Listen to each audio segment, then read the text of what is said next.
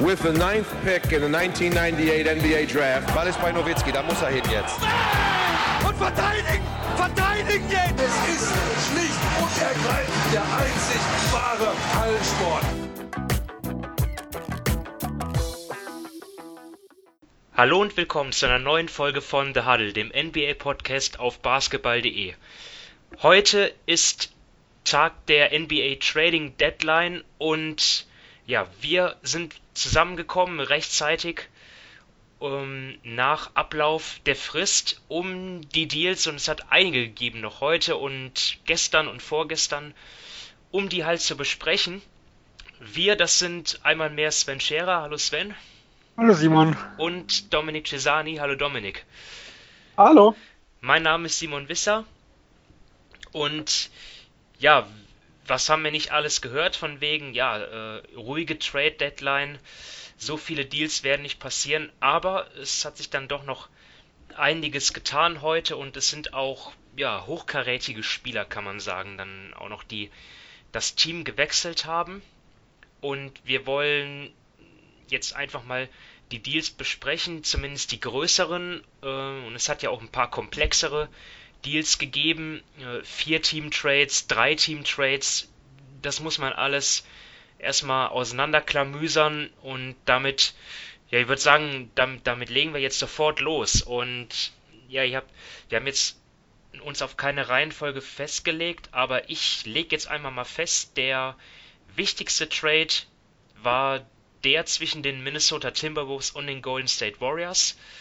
Deswegen fangen wir damit an. Ähm, D'Angelo Russell ist jetzt äh, ein Timberwolf und im Gegenzug ist Andrew Wiggins jetzt äh, bei den Golden State Warriors. Und ja, das ist nicht der komplette Deal. Also auch Jacob Evans und Omari Spellman gehen nach Minnesota. Dafür bekommen die Warriors aber auch noch einige Sachen in, in Sachen von Draft Picks.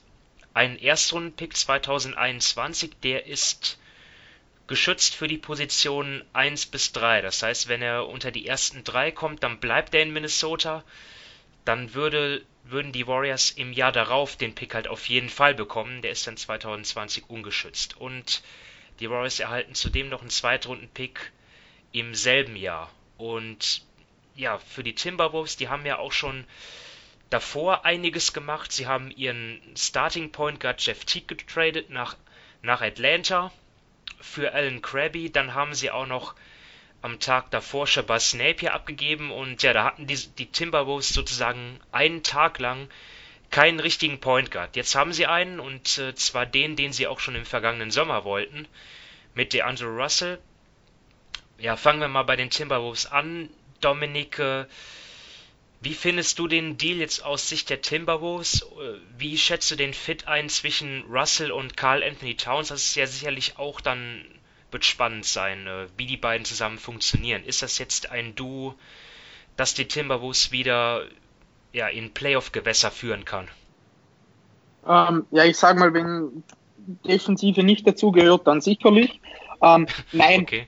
ähm, also ich glaube, sie, sie wollten ihn ja unbedingt schon im Sommer haben, da hat er sich dann aber für die Warriors entschieden. Gerson Rosas, der neue President of Basketball Operations bei den Timberwolves, hat immer wieder nachgefragt bei Russell und jetzt hat er ihn bekommen. Also ich glaube, rein vom spielerischen Fit her passt er sehr gut zu Carl Anthony Towns, den eben Russell kann aus dem Pick and Roll operieren, er kann sich seinen eigenen Wurf äh, kreieren. Towns bietet das Spacing für Russell. Also ich glaube, so diese zwei funktionieren zusammen sicherlich ähm, sehr gut offensiv und da finde ich es aus, aus Sicht äh, von Minnesota sehr gut, dass sie ihn bekommen haben.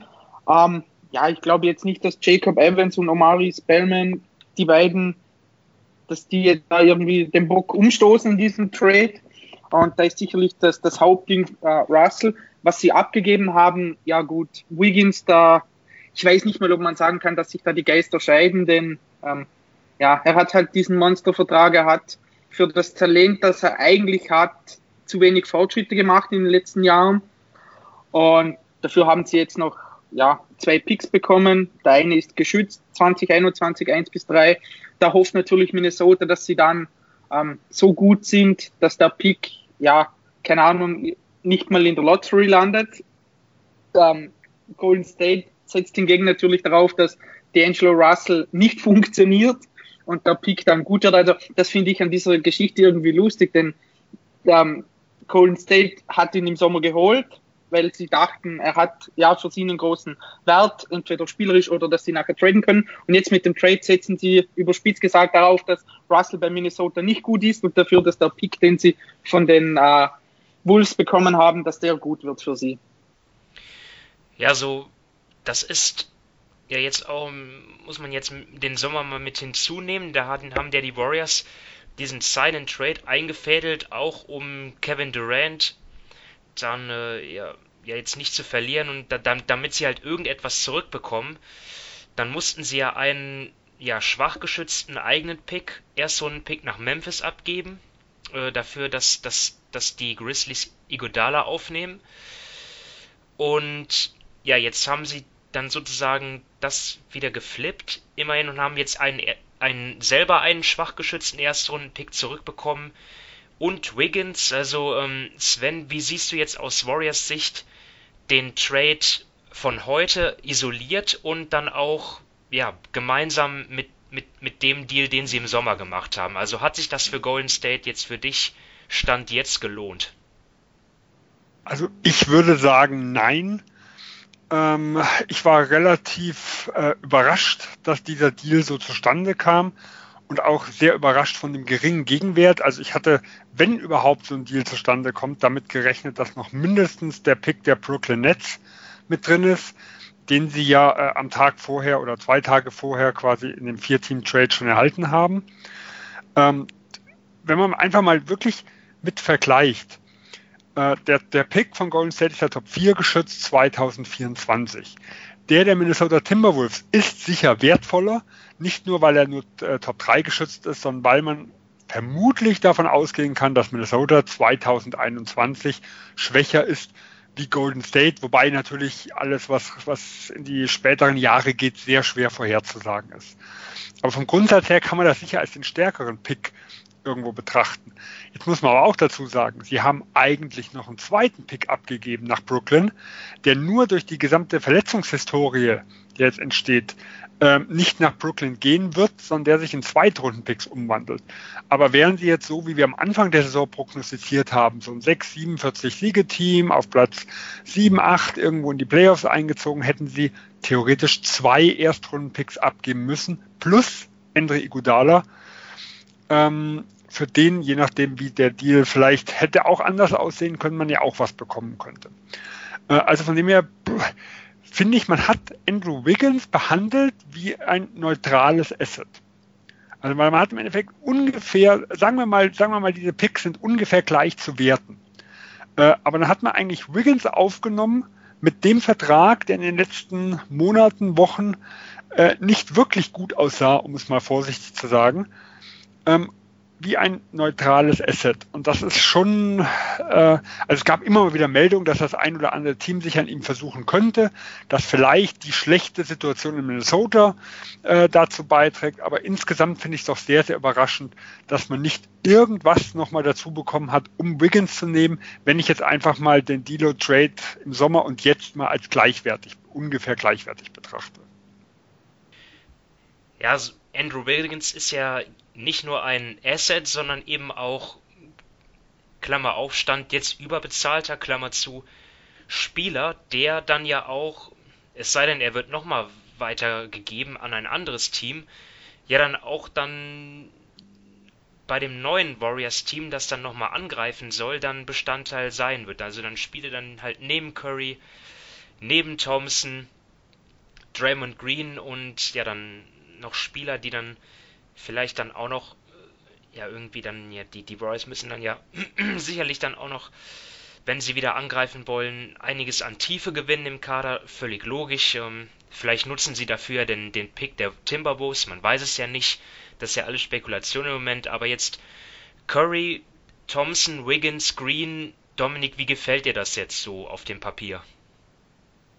Um, ähm, ja, ich meine, ähm, ich glaube, bei, bei Wiggins, da haben sie die Hoffnung, habe ich jetzt mal so gelesen, dass er so ein bisschen reinpasst wie Harrison Barnes eben, dass er da keine Verantwortung mehr so übernehmen muss, dass er da einfach vom, vom ganzen Spacing dann später, wenn die Leute fit sind, wie Curry und Thompson profitiert. Ähm, ja, ich glaube, man muss da einfach, es ist relativ schwierig jetzt da zu was zu sagen, denn ähm, ja, ich bin wirklich kein Fan von Wiggins, vor allem nicht bei dem Vertrag und bei der Entwicklung, die er, oder bei der Nichtentwicklung, die er eigentlich seit seinem zweiten Jahr circa, ähm, die einfach nicht stattgefunden hat.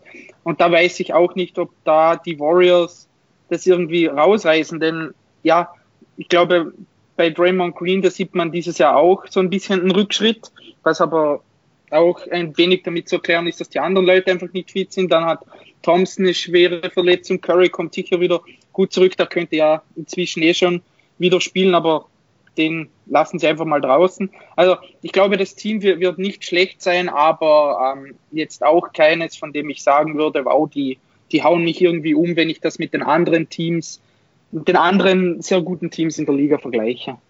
Ja, was ich halt wirklich interessant finde, ist Golden State ist sicher so neben Miami und vielleicht noch ein, zwei Franchises, ähm, die, wo man am ehesten vielleicht Rückschlüsse drauf ziehen kann, wie sehr eine gute oder schlechte Franchise der Entwicklung eines Spielers äh, schadet oder hilft.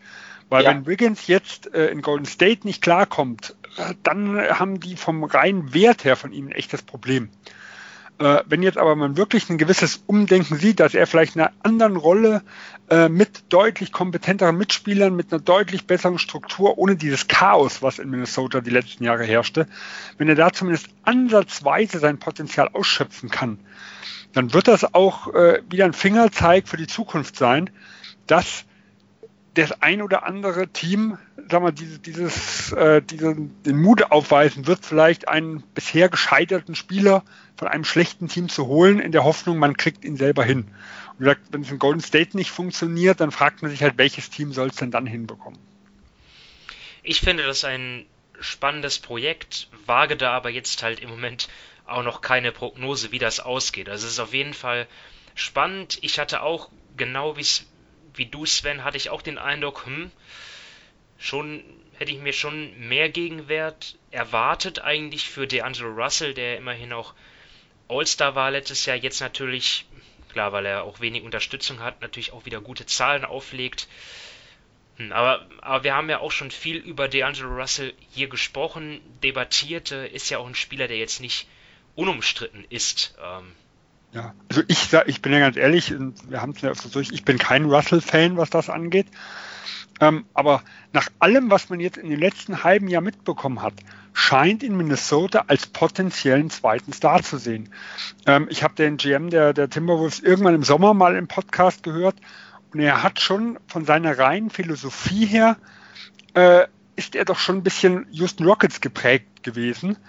Äh, also er hat die ganze Zeit davon gesprochen, wie wichtig es ist, einfach einen zweiten Star zu holen. Fit ist erstmal zweitrangig, das bekommt man hin. Äh, dafür muss man dann auch sehr, sehr viel äh, irgendwo opfern. Ähm, und äh, wenn man halt einfach so diese Daryl Morey ähm, Herangehensweise in ihm auch schon irgendwo wiedererkennt und Russell seit dem Sommer und bis jetzt er hartnäckig an ihm dran war, dann sind, dann sind die Timberwolves davon überzeugt, dass äh, Russell, sag ich mal, ein zweiter James Harden, um es mal ganz im Extremen zu sagen, aber irgendwo äh, Star-Potenzial hat. Und das konnte Golden State, also aus meiner Sicht, nicht wirklich in dem Maße ausnutzen, ja, wie, wie es dann eigentlich hätte sein, sein sollen, um den nötigen Gegenwert zu bekommen. Und man hat ja vor allem scheinbar Wiggins über Covington gesehen, was mich jetzt auch sehr überrascht hat. Ja, ist interessant, ne? Ja, ähm, weil der Deal wäre ja, äh, wäre ja so auch möglich gewesen mit Covington plus irgendwas. Man hat ja jetzt nichts groß entgegengenommen, was in dem, aus dem anderen Deal äh, irgendwo zurückkam, sondern die Dinge der 2021er Timberwolves Pick wäre auch so zur Verfügung gestanden. Äh, von dem her hat man ihn scheinbar als wertvoller äh, angesehen wie, wie Covington und das ist für mich sehr überraschend, weil Covington wäre jemand, der auf dem Papier deutlich besser in das Team reingepasst hätte, weil er ist jemand, der ein bewiesener vierter, fünfter Mann irgendwo ist. Und das ist halt Andrew Wiggins noch nicht. Ja, wir waren ja eben schon bei Andre Iguodala, also würde ich sagen, machen wir jetzt bei dem Deal weiter, denn Iggy ist getradet worden nach langem, äh, ja, es war ziemlich zäh, ja. Äh, es gab ja auch den, den Beef dann über die äh, ja, sozialen Kanäle dann mit Ja Morant und ähm, ja, Dylan Brooks, die nicht verstehen konnten, dass äh, Iggy ja, nicht für die Grizzlies spielen will, obwohl sie ja jetzt ziemlich konkurrenzfähig sind, äh, unerwarteterweise, da dann vielleicht auch ein bisschen gekränkt. Und ja, jetzt ist halt Iggy doch woanders gelandet, noch als in Memphis, nämlich in Miami. Und die Grizzlies bekommen, achso, Miami hat ja auch noch Jay Crowder bekommen und Solomon Hill, Memphis hat äh, jetzt Justice Winslow im Team. Dann haben sie auch noch Dion Waders aufgenommen. Ja, und die Timberwolves, die haben sich da auch noch eingeschaltet. Die haben nämlich äh, Gorgui Deng nach Memphis abgegeben und äh, selber James Johnson bekommen von den Heat.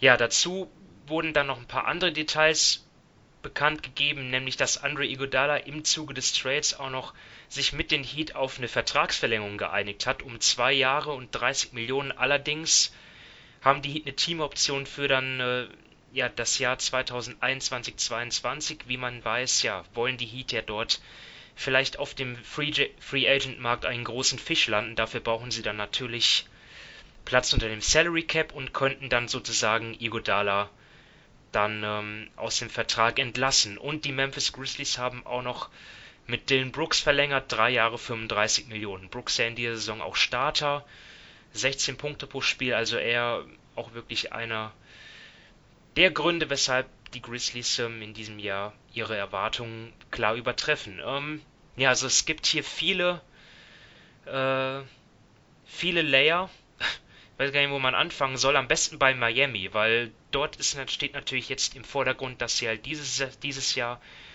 um den Titel mitspielen wollen. Ähm, ja, ich denke mal, dafür haben sie jetzt mit, mit Iggy ihre Chancen erhöht, wenn man jetzt einmal mal davon ausgeht, dass das der Iguodala ist, der die letzten Jahre in den Playoffs ein Mitgrund war, dass die Warriors halt so erfolgreich waren. Ähm, stimmst du dazu, Dominik?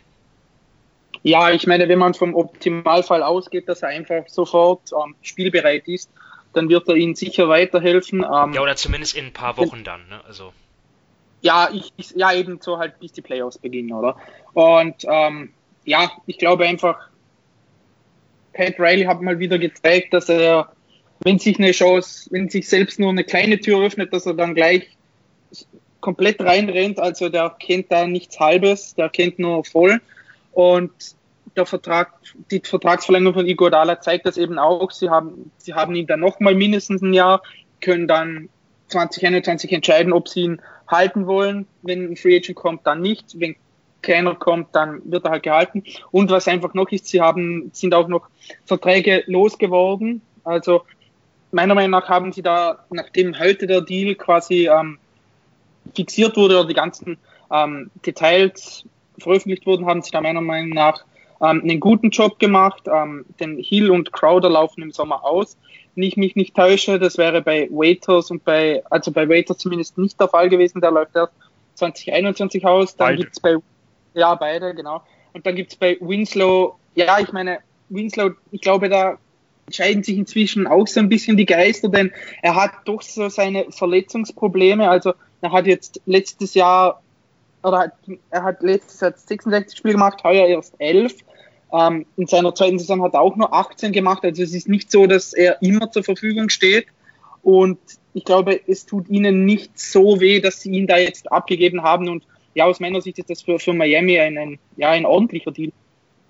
Ja, dann schauen wir mal auf Memphis und die haben ja vorher schon Ja Morant gehabt und ähm, Jaron Jackson und äh, Brandon Clark. Ja, ähm, jetzt haben sie auch noch Justice Winslow dazu bekommen. Ja, eigentlich können sich die Grizzlies da ja auch nicht drüber beschweren, oder Sven? Puh, also ich bin aus Memphis Sicht da eher skeptisch bei dem Deal. Ähm, also erstmal, äh, ich mag Justice Winslow sehr, sehr gerne. Ich habe ich gewisse Probleme damit, dass er momentan seine besten Phasen immer hatte, wenn er sehr balldominant war. Also in den Phasen, wo zum Beispiel Goran Dragic verletzt war äh, und auch wir haben es in diesem Jahr gesehen, hat er Probleme, sobald Jimmy Butler da war. Im ersten oder ersten zwei Spielen, wo, wo Jimmy Butler nicht, nicht dabei war, da hat er dann plötzlich äh, sehr, sehr starke Leistungen gezeigt. Wie gesagt, winzige Sample Size natürlich in dieser Saison. Und mit Jimmy Butler hat das dann nicht mehr so funktioniert.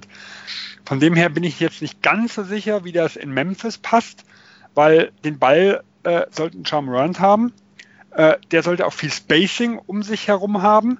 Und jetzt ist halt die Frage, momentan spielt ja relativ viel Valenciunas noch äh, neben Jaron Jackson. Also Winslow Valenciunas passt für mich jetzt nicht. Trifft Brandon Clark weiterhin seine Dreier so gut wie in dieser Saison, dann würde natürlich ein Jackson-Clark-Duo neben äh, Winslow schon halbwegs passen. Aber eigentlich will ich trotzdem den Ball eher beim Point Guard irgendwo sehen. Ähm, also ich glaube schon, dass so von den Rotationen, dass man das hinbekommt, dass er vielleicht ein bisschen mehr mit der zweiten Fünf irgendwo spielt, wenn dann auch jemand ähm, wie ein, wie ein Jones zum Beispiel Point Guard dann ist, der ja der jetzt nicht unbedingt so der klassische äh, Ballhändler ist, sondern auch ein bisschen im Catch and Shoot und so arbeiten kann, dass man da schon Rotationen gestalten kann. Aber für das, was sie, was sie eigentlich aufgenommen haben, und das sind äh, im nächsten Jahr rund, rund 40 Millionen an Gehältern, also inklusive Winslow. Äh, Winslow, Waiters und Johnson mit, mit Yang sind sogar, zwei, sind sogar 42 äh, 42 Millionen an Gehältern. Oh, das ist schon ein heftiger Preis. Weil wenn man sich einfach überlegt, sie hätten dann rund äh, 30 bis 40 Millionen äh, Cap Space irgendwo haben können, den kann man ja auch vermieten, sag ich mal, gegen irgendwelche Picks. Da kann man vielleicht ein, ein Jahr für ein Jahr äh, oder ein Jahr ohne Teamoption sich selber irgendwelche Spieler holen in einem Jahr, wo relativ wenige Teams irgendwo Cap Space haben. Vor allem wenn Memphis so ein Borderline-Playoff-Team sein sollte, gehören sie jetzt zu den besseren Teams mit Cap Space. Äh, da bin ich mir halt nicht sicher, ob mir Winslow diese 40 Millionen wert wären. Ja, ich, ich sehe es ein kleines bisschen optimistischer. Also zum, zum einen gefällt es mir einfach, ja, jetzt auch mehrere Ballhändler zu haben. Also ich finde, das gehört einfach im heutigen Basketball dazu. Und man sieht es dann vielleicht auch ein bisschen bei den Dallas Mavericks, wo ja auch Luka Doncic ja viel alleine machen muss und man dann einfach in entscheidenden Phasen sieht, dass das Spiel einfach dann vielleicht zu sehr auf einen Spieler zugeschnitten ist und dann einfach zu ausrechenbar ist für andere Teams. Ähm, es kommt halt drauf an, jetzt mit. Aber äh, Dallas, nur ganz bei Dallas. Dallas hat ja ein ähnliches Problem, dass Dylan Wright nicht wirklich Gefahr von außen ausstrahlt. Ähm, der kann ja ein bisschen kreieren, wenn der auch die Gefahr ausstrahlen könnte könnten in den entscheidenden Situationen, würde das wahrscheinlich besser harmonieren. Und dasselbe Problem sehe ich halt bei Justice Winslow, dass er ein Ballhändler ist. Damit habe ich keine Probleme. Dass er äh, nicht unbedingt die Gefahr von außen ausstrahlt und quasi, wenn er nämlich nicht in den Phasen den Ball hat, also auch wenn sie sich teilen, wenn er in den Phasen, nicht den Ball hat, dass er vielleicht jemand ist, wovon sogar weggeholfen werden kann, das ist eher mein Problem. Ja, so Justice Winslow trifft in dieser Saison 19% seiner Dreier aus dem Catch and Shoot. Das ist natürlich eine Katastrophe. Ähm, ja, da, das, das ist natürlich klar. Also er muss, er muss dann auch ähm, irgendwie das Spacing, er darf es nicht kaputt machen. Äh, es gibt ja auch, immerhin gibt es ja auch Phasen, wo Jamorant auf der Bank ist. Also vielleicht kann man da irgendwie die Minuten staggern, äh, dass zumindest dann Winslow irgendwie der Backup Point Guard ist.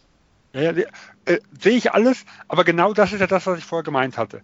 Ähm, äh, ich glaube, er kann eine gute Rolle in Memphis spielen und er ist auf jeden Fall ein Versuch wert. Also ich habe ihn noch nicht aufgegeben. Ich hoffe, dass er irgendwie funktioniert in der Hinsicht. Nur der, das, wenn man jetzt wirklich Iggy gegen Winslow plus vielleicht eine Kleinigkeit nochmal irgendwo nimmt oder vielleicht einen dieser Verträge sich noch mit reinholt, nur, man hat ja schon einen heftigen Preis bezahlt, in dem, was man für nächstes Jahr dann irgendwo aufnimmt. Plus ein Crowder, der ja auch was geholfen hat in diesem Jahr, den hat man ja auch noch abgegeben. Und auch ein Salmon Hill war nicht ganz so schlecht, wie er jetzt irgendwo gemacht wurde. Also der hat auch eine vernünftige Leistung gebracht. Ähm, man hat schon was geopfert, um einen Winslow zu bekommen. Und dieses etwas finde ich schon extrem viel. Gestern, wo es nur Iggy gegen Winslow hieß, es war klar, irgendwas muss noch kommen, aber wenn das so die Eckdaten gewesen wären, hätte ich gesagt, wow, super Deal. Äh, aber nachdem heute der, das gesamte Ausmaß äh, zustande kam, würde ich jetzt eher sagen, okay, Miami gefällt mir da also von der Seite etwas besser, wie was Memphis gemacht hat. Natürlich äh, wünsche ich mir, dass ein Winslow uns da in der Hinsicht oder mich in der Hinsicht widerlegt, dass er irgendwo seinen Wurf wieder findet, der auch mal ein bisschen besser war wie in diesem Jahr und wo man auch nach dem College mal Hoffnung hatte, wo er, glaube ich, 40 Prozent bei zwar kleinem Volumen irgendwo geschossen hat, dass es zumindest für einen Eckdreier und sowas reicht. Und ich hoffe natürlich, dass Memphis das irgendwo hinbekommt. Aber wie gesagt, ich fand den Preis schon relativ heftig, was da nachher rausgekommen ist. Ja, also nochmal zu, zu Winslow. Ich bin jetzt mal eine Saison zurückgegangen. Let, letzte Saison hat er 41% seiner, seiner Dreier aus dem Stand getroffen. Das ja, war, aber das wie viele sind es denn? 3,3 pro Spiel in 66 Spielen. Ähm, das war der beste Wert der Heat. Äh, ich, ich, ich kann mir diesen Absturz auch nicht erklären.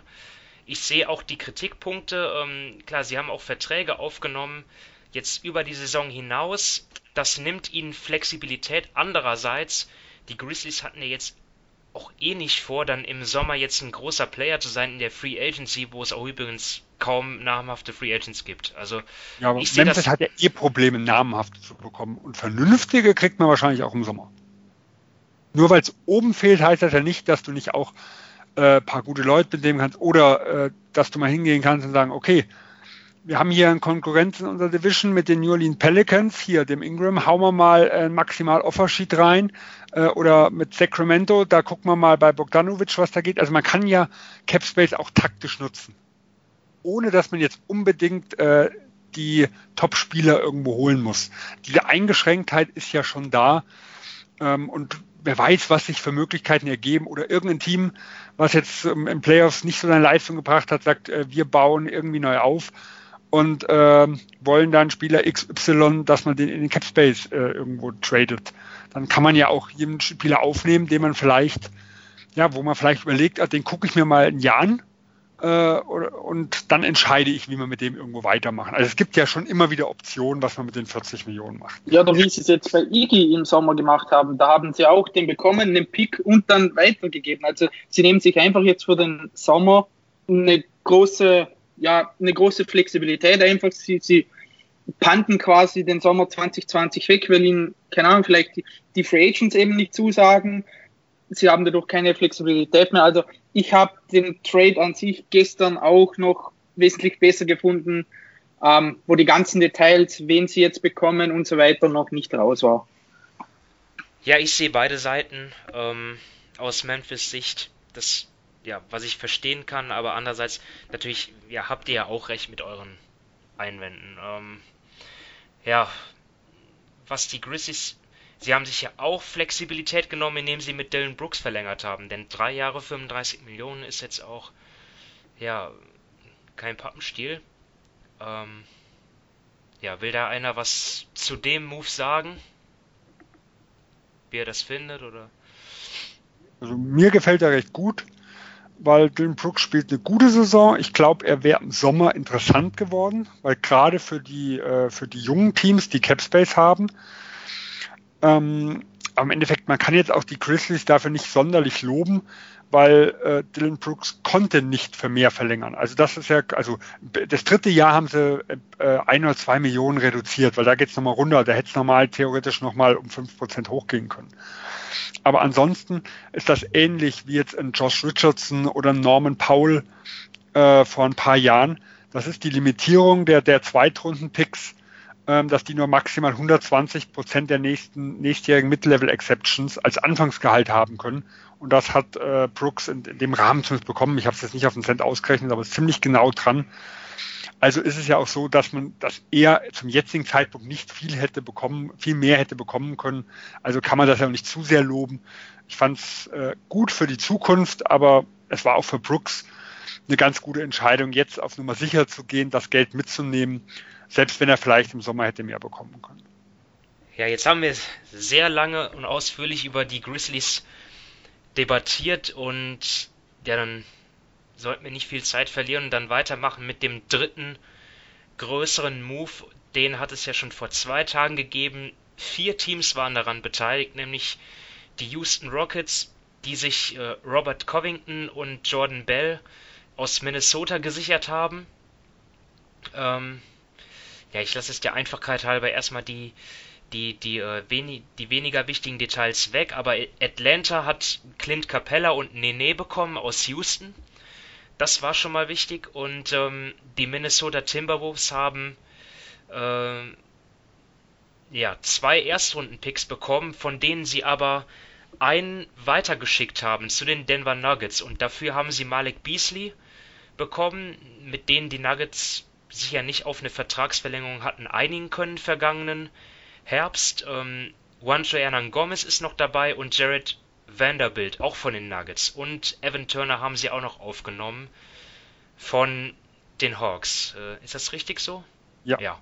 Und, und Denver, äh, die hatten Shabazz Napier bekommen, mh, hm, der aber jetzt gar nicht mehr in Denver ist. Cater Bates, Diop, Noah Vonleh, Gerald Green, der verletzt ist, ja, alle aus Minnesota. Und rausgekauft wird. Ja. Ähm, puh, habe ich jetzt irgendwas vergessen? Ähm, ich glaube nicht. Äh, ähm, Houston also, hat noch einen Zweitrunden-Pick von Atlanta bekommen. Ja, genau, das war das Detail, das hatte ich dann außen vor gelassen. Aber wenn du nur eins außen vor lässt, kann man es auch nennen. ja, hast recht. Ähm, ja, äh, ja beginn, beginnen wir jetzt einfach mal bei dem Team, das, äh, ja, ich, ich weiß es gar nicht, ob es der bessere Spieler ist, aber auf jeden Fall, ähm, ja, das, weil es einfach das Team ist, was, was in dieser Saison die größten Ambitionen hat, nämlich die Houston Rockets, die haben Robert Covington jetzt und haben dafür, ja, treiben damit ihren Small Ball Basketball auf die Spitze, weil sie eben jetzt nicht mehr äh, Clint Capella haben. Ähm, ja, Dominik, für dich Wahnsinn oder ja, doch irgendwie sinnvoll, für wenn man, wenn man bedenkt, wie die Rockets spielen? Ich finde es verdammt interessant. Also gerade wenn man sich ansieht, wer der Coach bei Houston ist, mit Mike D'Antoni, wer damals schon ähm, bei Phoenix spielen lassen hat und ich glaube, er vor ein paar Wochen oder sowas gesagt hat, dass sein, ja, das, was er ähm, was die größte Enttäuschung bei Phoenix damals war, dass sie nicht wirklich voll in dieses Small Ball reingegangen sind, sondern das nur so halbherzig gemacht haben. Und jetzt bei Houston hat, hat er, keine Ahnung, aus seinem Fehler gelernt und jetzt haben sie das. Also ich meine, wenn dann PJ Tucker mit seinen nicht mal zwei Metern schlussendlich dann die größte Position auf dem Feld spielt, dann wird das verdammt interessant, sowohl offensiv als auch defensiv. Also offensiv haben die jetzt Spacing ohne Ende und defensiv wird es sehr, sehr interessant, gerade im Westen. Also ich glaube, sie haben sich zum Beispiel gegen, gegen gegenüber den Clippers sind sie eventuell besser aufgestellt, sage ich mal, gegen andere Teams, die da wirklich einen Center haben, der auch am Perimeter verteidigen kann, wie ein Anthony Davis zum Beispiel, da wird es dann interessant, wie sie das machen. Also sie werden das, diesen Small Ball sicherlich nicht die ganzen 48 Minuten durchziehen. Da werden sie wahrscheinlich auf dem Buyout-Markt noch auf einen Center gehen, auch wenn sie jetzt Bruno Caboclo noch bekommen haben. Aber ich auf glaube, da werden sie, Center wahrscheinlich ja, in Houston. Also, da werden sie vielleicht noch auf den ein oder anderen Buyout spekulieren, aber ich glaube, das, das wird sehr, sehr interessant und aus meiner Sicht finde ich es gut, denn ich glaube, wenn sie ihren Kader so beisammen gehalten hätten, dann wären sie nicht weit gekommen. Also ich sage mal jetzt nicht, dass sie damit weiterkommen, aber Daryl Morey, wie man ihn kennt, er versucht immer und immer wieder sein Team zu verbessern und da schätze ich schon, dass sie es wenigstens jetzt versuchen. Ob es dann klappt, keine Ahnung, aber ich werde mir das sehr interessiert ansehen. Ja, um den da können wir noch einen weiteren Deal dann gleich mit abarbeiten. Den, also Jordan Bell äh, ist jetzt mittlerweile auch nicht mehr in Houston, schon einen Tag später oder zwei Tage später jetzt äh, ist er jetzt in Memphis für, wie du, wie du äh, ansprichst, Dominik, für Bruno Caboclo. Äh, ich habe irgendwas, ja, ich, ich ähm, gebe das jetzt so unbestätigt weiter, aber ich habe einen Tweet gelesen, dass die Rockets halt auch über die vergangenen drei Jahre immer weniger Ballscreens halt stellen, ähm, sondern dass das halt viel mehr einfach halt auch über Isolation geht und ja, dann haben die Rockets halt die Entscheidung getroffen, okay, wir brauchen dort keinen, keinen, ähm, ja, keinen großen Bigman mehr, der dort die Lobs fängt, sondern es ist uns wichtig, das Spielfeld breit zu machen. Und dafür haben sie jetzt halt Robert Covington, die, die Rockets haben ja, das hat ja auch für Aufsehen gesorgt, gegen die Maps gewonnen ohne einen Spieler, äh, der größer war als zwei Meter oder, oder, oder mit allen oder ganz ohne Spieler, ähm, auch, der auch nur zwei Meter groß war, also unter zwei Meter sogar. Ich weiß nicht mehr ganz genau. Wie groß ist Tucker? 6,6. Ja, 6,5, 6,6, also 1,98, 1,97. Okay, also unter zwei Meter. Ja. Ja, ähm, ja also das ähm, ja, wird schon interessant werden. Ähm, Sven, willst du da auch noch deine Meinung zu sagen? Oder ja, also Dominik hat es wirklich auf den Punkt gebracht. Ich finde es ein hochinteressantes ähm, Projekt. Rein vom Value her, finde ich, haben sie massiv überbezahlt. Weil äh, Capella, finde ich, so von seinem reine Alter her, Vertrag, äh, Vertrag sowohl Länge wie Höhe, ähm, plus halt diesen Erstrundenpick, finde ich schon extrem viel von Robert Covington, der nach seiner Knieverletzung nicht mehr ganz derselbe zu sein scheint. Ähm, und der auch äh, gerade was in den Playoffs immer wieder auch sehr, sehr tricky ist. Also vor zwei Jahren, 2018 gegen Boston, haben die ihn zum Beispiel nahezu als Non-Shooter behandelt, weil er da in der Serie extrem schlecht getroffen hat und äh, nicht unbedingt der verlässlichste ist. Ähm, trotzdem ist es für mich eine logische Konsequenz aus dem Deal, der eigentlich im Sommer passiert ist. Ähm, mit, also mit halt Russell Westbrook hast du einen, sag ich mal, Non-Shooter, äh, jemand, der halt äh, zwar hohes Volumen bringt, aber dafür eine extrem miese Quote und damit eigentlich dein Spacing kaputt macht äh, auf dem Feld. Und du kannst dir einfach mit dem Capella und dem Westbrook ganz, ganz schwierig zwei von dieser, von dieser Sorte irgendwo leisten. Ähm, und ähm, Westbrook ist der Weg komplett zu. Ich habe jetzt eine Statistik, äh, ich weiß nicht, ob ich es gelesen oder irgendwo gehört hatte. Westbrook äh, schließt mit Capella auf dem Feld am Ring nur mit 36 Prozent ab und ohne Capella 50. Also man sieht schon, was ein Riesenunterschied es für Westbrook auf dem Feld ist, ob da jemand ihm im Weg steht äh, oder ob er absolut freie Bahn hat. Deswegen glaube ich halt, dass eine Offensive schon mit, also mit dem Westbrook kannst du dir eigentlich keinen anderen erlauben, der nicht shooten kann. Du brauchst eigentlich vier Leute drumherum, die, die schießen können. Dasselbe Problem ist aber defensiv. Sowohl Westbrook und Harden sind absolut katastrophal schlecht darin, um äh, über Screens zu gehen. Das heißt, äh, Houston haben im letzten, in den letzten Jahren ja schon gesehen, dass sie gerade in den Playoffs dieses Switching-System ausgepackt hat, weil äh, beide sind, also Harden extrem, aber auch ein Westbrook, sind schon kräftig und können dann gegen größere eher mal dagegen halten. Aber so um die Blöcke rum, das funktioniert einfach nicht. Und ähm, wenn dann halt ein Capella im Switching-System benutzt wird, dann geht viel von seiner Ring Protection irgendwo verloren. Also dann kann ich mir absolut vorstellen, dass halt jemand wie ein Covington, ein Tucker, wenn die da stehen, dass die da deutlich besser geeignet sind. Also ich sehe sowohl defensiv wie auch offensiv gewisse Vorteile. Äh, aber es ist halt so wie im Sommer, man geht extrem auf eine Karte, es ist wirklich ein All-In-Move und wenn das irgendwo schief läuft oder wenn Covington mit seinen Verletzungen weiter rummacht, ja, dann ist man wieder ein Asset äh, ärmer, hat wieder einen jungen Spieler, also einer der wenigen, äh, sag mal, gut tradebaren und wertvollen Verträge irgendwo abgegeben und dann hat man nachher echt ein Problem. Also dann läuft man halt immer mehr in die Sackgasse rein. Aber wie gesagt, sehr, sehr spannend und mich freut es, dass dieses Risiko auf sich genommen wurde, auch wenn ich nicht, wenn ich sicher bin, ob es sich daher lohnt. Das muss man nachher mal schauen, ob sie wirklich an den LA-Teams dadurch vorbeikommen. Ja, gut, dass, dass die Rockets jetzt all in gehen, das hat ja, das macht ja auch Sinn, weil ihre Zukunft haben sie ja teilweise an die Oklahoma City Thunder weitergegeben mit den Draft Picks für Russell Westbrook damals in dem Deal mit, mit Chris Paul. Also, ja, und, und, und ihre Spieler werden ja auch nicht jünger, kann man ja auch so mal salopp sagen. Ähm, von daher macht schon Sinn, jetzt anzugreifen. Und ja, vielleicht verstärken sie sich ja noch auf den großen Positionen. Vielleicht finden sie ja noch einen produktiven Big Man auf dem Buyout-Markt.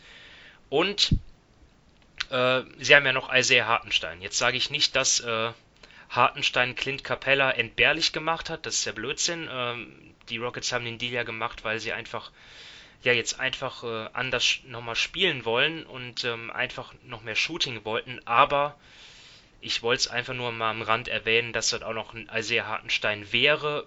Ein athletischer Big Man, ein mobiler Big Man, ähm, ja, mit dem man so einen ähnlichen Stil wie mit Cap Capella weiterhin spielen könnte. Ja. Hat er ja auch gar nicht schlecht gemacht teilweise. Aber er hat, glaube ich, letzte Nacht auch nur drei oder sechs oder irgendwie sowas, also nur ein paar Minuten gespielt, obwohl Capella ja schon weg war. Also Ob er ja, jetzt nee, wirklich also viel genutzt wird, müssen wir mal schauen.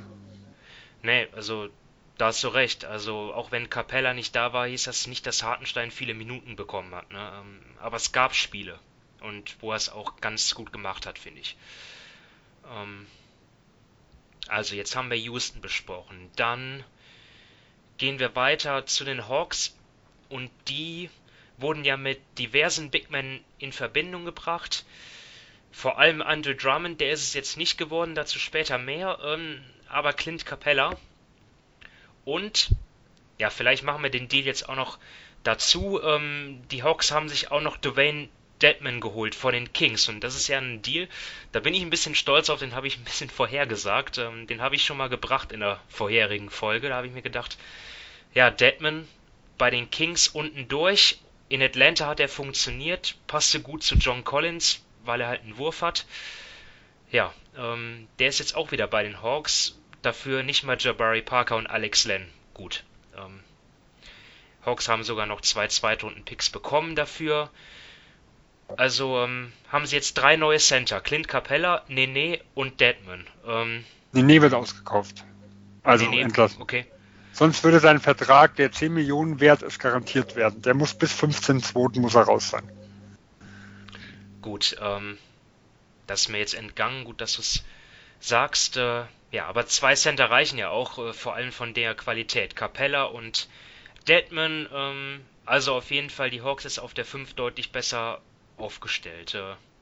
Dominik, was hältst du von dem, was die Hawks gemacht haben?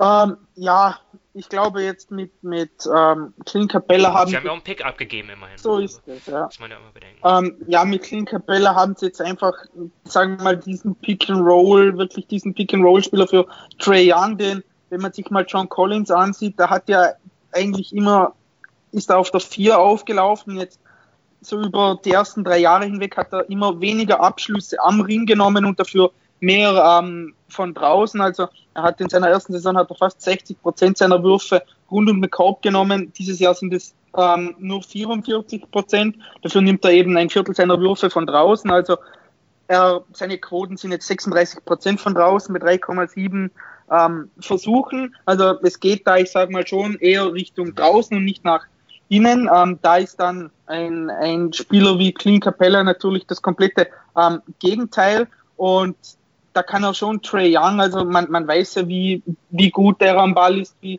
wie gut er in Pick and Rolls ist, also dass er dafür andere kreieren kann. Ich glaube, da passt er schon hin, gerade auch defensiv bietet er da einfach eine, eine gewisse Präsenz. Ähm, bei Dwayne Deadman, ja, ich sage mal so, das war so wieder so typisch Sacramento. Den haben sie im Sommer geholt, jetzt wurde er getradet. Trevor Ariza haben sie im Sommer für ja, teures Geld geholt, der wurde schon wieder getradet, also ja, weiß der Geier. Ähm, ich glaube, er hat da jetzt bei, bei Sacramento nicht so gut ausgesehen wie, wie davor, denn er war ja die letzten Jahre oder zumindest das letzte Jahr eigentlich gut, sonst hätte er im Sommer nicht so einen Vertrag bekommen. Er bringt natürlich auch wieder das Spacing und das Shooting, aber ich gehe mal schwer davon aus, dass da einfach ja die Hauptrolle Capella spielt, einfach weil er noch relativ jung ist, weil er gerade rund um den Korb eine Präsenz bietet, sowohl offensiv als auch defensiv. Und da kann ich mir vorstellen, dass er schon ja nett anzusehen ist, gerade im Zusammenspiel mit Trey Young. Und die Hawks sind damit ja jetzt auch, ja, ich weiß nicht, wie, wie viel weniger Cap Space haben sie jetzt im, im kommenden Sommer? Ist auf jeden Fall deutlich weniger, oder? Ja, also sie haben sich, ja gut, so viele sind es jetzt nicht, sie haben sich die 15, also 15, da gibt es ja je nachdem, wie auch Bonus ist, so 15, 16 für Capella und äh, für Deadmond, also haben sie ungefähr 30 Millionen, haben aber Parker ja auch abgegeben, der eine, äh, eine Player-Option hatte und wo, wo alle eigentlich davon ausgehen, dass er die zieht, weil er ja nicht die Leistung gebracht hat. Und das sind ja wieder 6,5 Millionen, die sie sonst äh, im Kader noch hätten. Aber ja, sie haben sich so 4, 23, 24 Millionen ungefähr weniger an Cap Space geschaffen. Sie müssten aber immer noch genug haben, zum Beispiel für einen Maximaldeal. Also ähm, man, ist immer, man könnte immer noch sagen, okay, ich tue hier äh, ein Restricted Free Agent oder irgendjemanden äh, ein Offersheet unterbreiten. Also sie sind immer noch flexibel genug. Weil sie hatten ja mal 60 oder 70 in der, ja. in der Kalkulation. Ja, also die haben eben genug Geld. Du hast gesagt, Capello und Deadman sind bei 30 zusammen. Dann hast du Hunter mit 7, Young mit, mit 6,5, Reddish mit 4,5, Collins mit 4 und von den, von den Leuten, die du im Cap holt hast, da werden sie keinen behalten. Also Parsons, Teague, Damian Jones, das sind die größten drei. Da werden sie keinen halten und sonst. Also die haben genug Geld für einen, für einen Maximalvertrag im Sommer.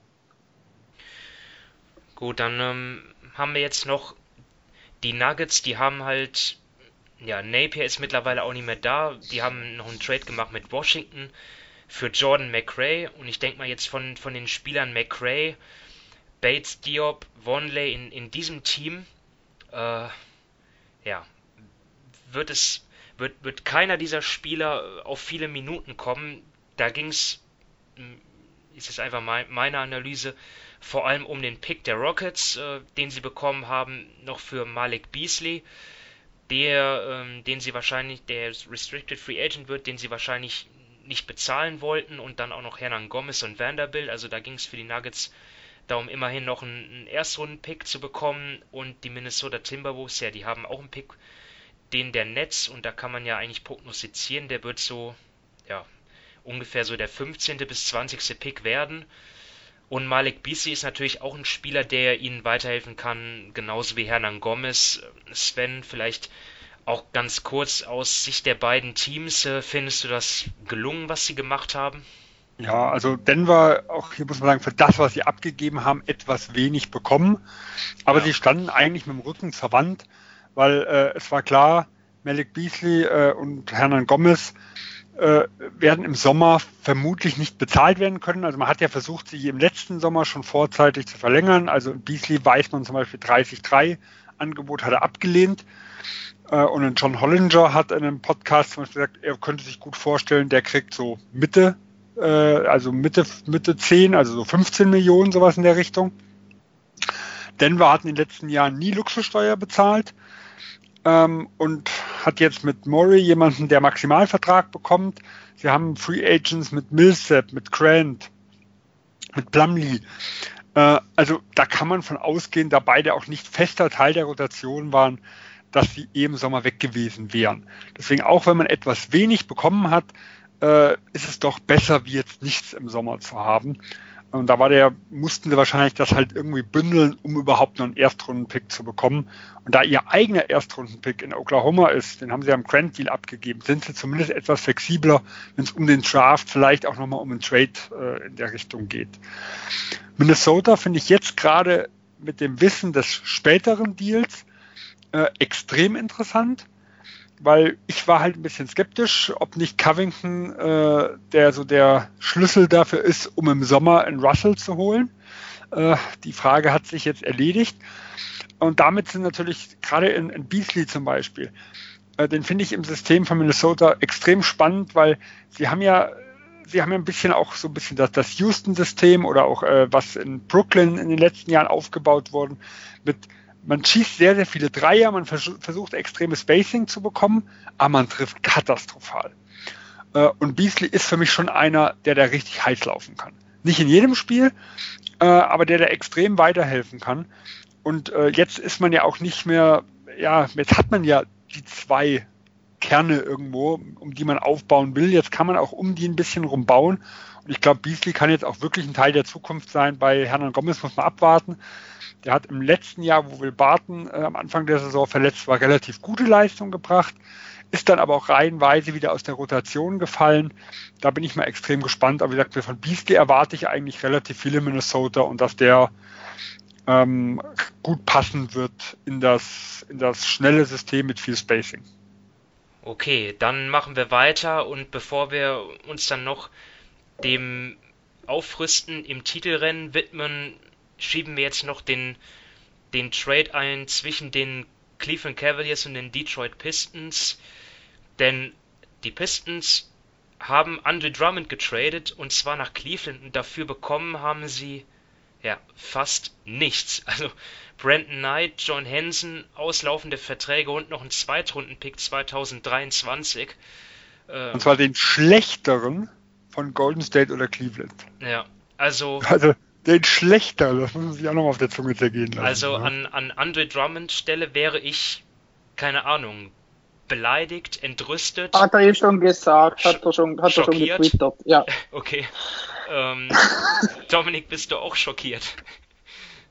Also, ja, ich meine, die haben ihn einfach abgeschoben im Endeffekt. Das ist nicht mal Butterbrot, was die von den Cavs bekommen haben. Also Knight und Hansen, die laufen beide im Sommer aus. Und dann eben der Second Rounder von entweder den Cavs oder den Warriors 2023. Also wow, ähm, die wollten wahrscheinlich Drummond wirklich loswerden. Die hatten, vielleicht hatten sie riesen Angst davor, dass er seine Player Option, ja, dass er einfach drin bleibt und dann nächstes Jahr seine, glaube ich, 28 Millionen verdient. Also das hat mich, äh, hat mich schon erstaunt, für wie wenig der da über den Ladentisch ging.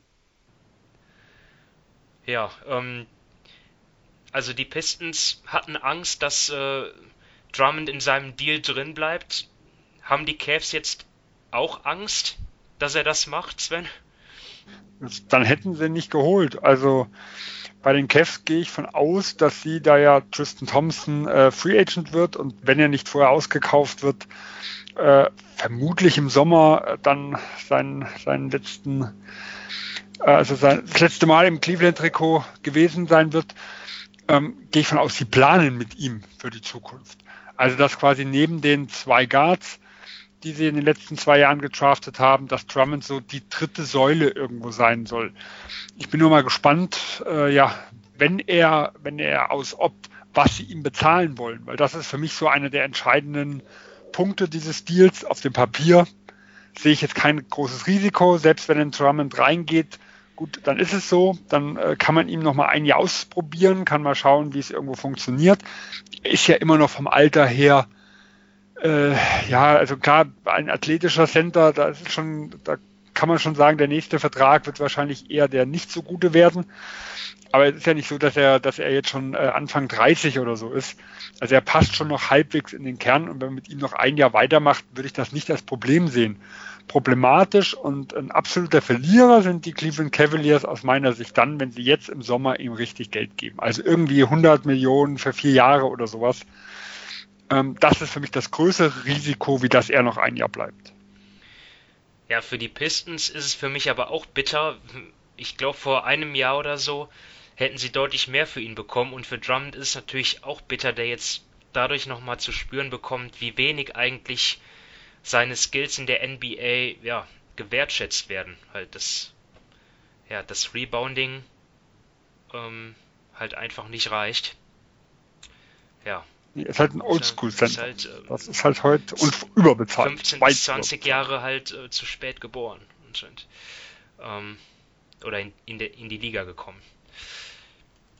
Ja, dann widmen wir uns den besseren Teams und zwar natürlich zum einen den äh, LA Clippers. Die haben einen Deal gemacht mit den New York Knicks, die am Rande erwähnt haben auch noch äh, ihr Management ausgetauscht, also President of Basketball Operations Steve Mills ähm, haben sie entlassen, ähm, beziehungsweise von diesem Amt enthoben. Er soll ja, glaube ich, irgendwie dann auch noch dort irgendwie bei den Knicks in einer anderen Funktion weiter dabei sein, habe ich irgendwie gelesen, aber äh, ich habe das nur am Rand mitbekommen. Äh, mehr will ich da jetzt so nicht sagen, äh, da habe ich jetzt zu wenig Einblicke. Ähm, und der neue starke Mann soll halt Leon Rose werden, der bekannt wurde als Spieleragent von zum Beispiel Joel Embiid, Chris Paul, Carl Anthony Towns, Carmelo Anthony, Devin Booker, also auf jeden Fall schon äh, namhafte Liste, die er,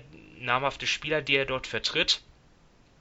Äh, ja, damit orientieren sich die Knicks dann wohl an so einem Modell, wie es die Warriors gemacht haben, mit Bob Myers, die damit ja gute Erfahrungen gemacht haben die Lakers haben ja auch einen ehemaligen Spieleragenten, jetzt ähm, dort im Management mit Rob Pelinka und die Knicks wollen das jetzt halt auch versuchen. Ähm, ja, es gab dann ja auch komische, also so, also mir kam es komisch vor, dass dort zwischenzeitlich die Knicks überlegt haben, Marcus Morris sogar zu halten. Ähm, und jetzt haben sie ihn dann doch getradet nach LA zu den Clippers. Äh, Weiß da einer von euch, war, war, das, war das ein Grund, warum die Knicks ähm, dann halt Mills dann entlassen haben? Weil einfach, ja. Mills war angeblich dafür. Also das ist, soll zumindest ein Grund gewesen mit sein. Morris zu ja, verlängern, meinst du? Mit Morris zu verlängern. Ja. Es geht ja eigentlich zurück bis zum Draft. Damals war Mills dafür, zurück zu traden, ähm, während die anderen dafür waren, ja Barrett zu holen. Also das ist jetzt nicht äh, eine einmalige Diskussion, die es da irgendwo gab. Äh, aber an Morris soll es jetzt endgültig gescheitert sein. Okay. Ja, deswegen haben die Knicks also zwei Tage vor der Trade Deadline dort ja diesen ja, aufsehenerregenden Move getätigt und jetzt halt Marcus Morris getradet zu den Clippers. Ähm, Isaiah Thomas ist jetzt auch in LA, kommt aus Washington, die sind auch an dem Deal beteiligt. Die Knicks bekommen Mo Harkless und einen Erstrundenpick 2020 halt von den Clippers und die Washington Wizards nehmen noch Jerome Robinson auf von den Clippers. Ähm, ja, Sven, was sagst du jetzt aus, äh, aus Sicht der Teams? Äh, siehst du da jetzt ein Team, was du besonders lobend erwähnen willst?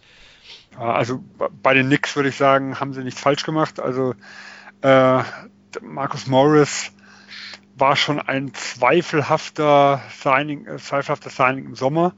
Und im Endeffekt war die größte Hoffnung, dass er halt äh, jetzt zur Deadline nochmal irgendwas bringt, weil, sagen wir mal, aus seiner Position mit seinem, mit seinem, dass er beide Forward-Positionen und vielleicht sogar ein bisschen Small Ball Center spielen kann, dass er den Dreier diese Saison sogar extrem gut trifft, seinen Schuss erarbeiten kann, da ist er schon interessant für den, das ein oder andere Playoffs-Team, auch wenn er auch seine, sagen wir so, seine Schwächen hat.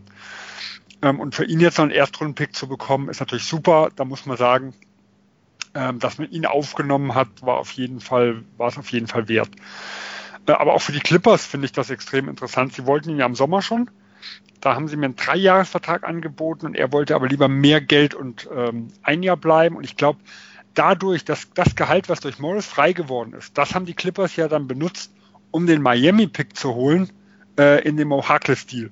Der Miami-Pick ist ja nach OKC gegangen und Mo Harkless ist jetzt quasi für den besagten Marcus Morris äh, irgendwo weitergegangen. Äh, und man ist halt noch flexibler, wenn es in den Playoffs geht. Gerade wenn ein, ein, Subac in gewissen Serien nicht spielbar ist, äh, hat man so mit, mit Harrell, mit Morris, mit äh, George, mit Leonard eigentlich vier Spieler, die mehrere ja, also, also Harrell nur Center, aber die anderen drei, die mehrere Positionen begleichen können, die von bis zur, bis zur zwei runter, die auch teilweise Small Ball Center irgendwo gehen können. Äh, ich finde das schon ein extremes Upgrade nochmal für die Clippers. Äh, und es macht sie gerade gegenüber den direkten Konkurrenten noch etwas gefährlicher, weil Mo Harkless ist da für mich jetzt nicht unbedingt ein Rotationsspieler in den Playoffs gewesen. Morris als Small Ball Center? Okay. Ja, also ich hätte kein Problem mit Morris, George und Leonard auf den vorderen drei irgendwo zu spielen. Je nach Matchup kannst du einen Leonard auf die fünf stellen oder einen George. Ähm, in den Playoffs haben wir teilweise Kevin Durant und äh, LeBron James auf der fünf gesehen. Äh, also da wird in vielen Serien wird es immer kleiner. Und äh, in vielen Serien, glaube ich, wird es interessanter sein, mit einem Morris oder mit einem Leonard oder mit einem George auf Center zu spielen, wie jetzt mit einem Subac. Letztes Jahr ja auch schon Michael Green haben sie in der ersten Runde gegen Golden State auf Center gespielt. Das ist ja auch 2,6 Meter sechs oder sowas Forward eigentlich. Dominik, willst du noch was zu dem Deal sagen? Meinetwegen auch mit der Lakers-Brille? Ähm, also Isaiah Thomas wird anscheinend gleich wieder entlassen, hat David Aldridge von The Athletic getwittert, also für ihn ist das auch ja, eher so suboptimal gelaufen, ja.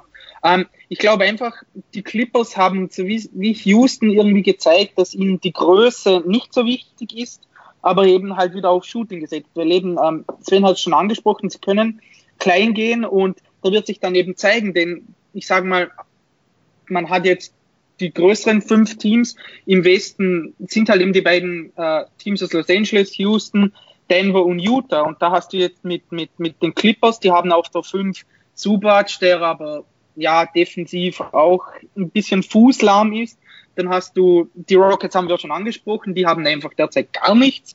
Und dann hast du ähm, die Lakers, die drei große Leute haben, die im Notfall auch, oder halt nicht im Notfall, sondern sehr wahrscheinlich in den Playoffs oft mit Anthony Davis auf der 5 spielen werden. Du hast Utah mit Gobert und du hast Denver mit Jokic. Also da gehen schon so ein bisschen die, die Marschrichtung bei den Teams geht so ein bisschen aufeinander. Ich glaube, das wird sehr interessant, denn man kann natürlich mit, mit Harrell und Morris und so weiter auf den größeren Positionen spielen, aber da bin ich dann schon gespannt, wie sie gerade gegen einen Anthony Davis dann, wie das dann aussieht. Also gerade wenn die dann defensiv da wirklich sehr, sehr viel arbeiten müssen. Also ich finde das interessant, dass eben nicht alle Teams wie früher immer nur klein Shooting, Shooting gehen, sondern dass wirklich da so sich so ein bisschen, ja, so zwei Wege rauskristallisieren und wer sich da dann schlussendlich durchsetzt. Also ich denke nicht, dass, dass nachher den, den, der entscheidende Vorteil ist, den das größere Team oder das kleinere Team hat.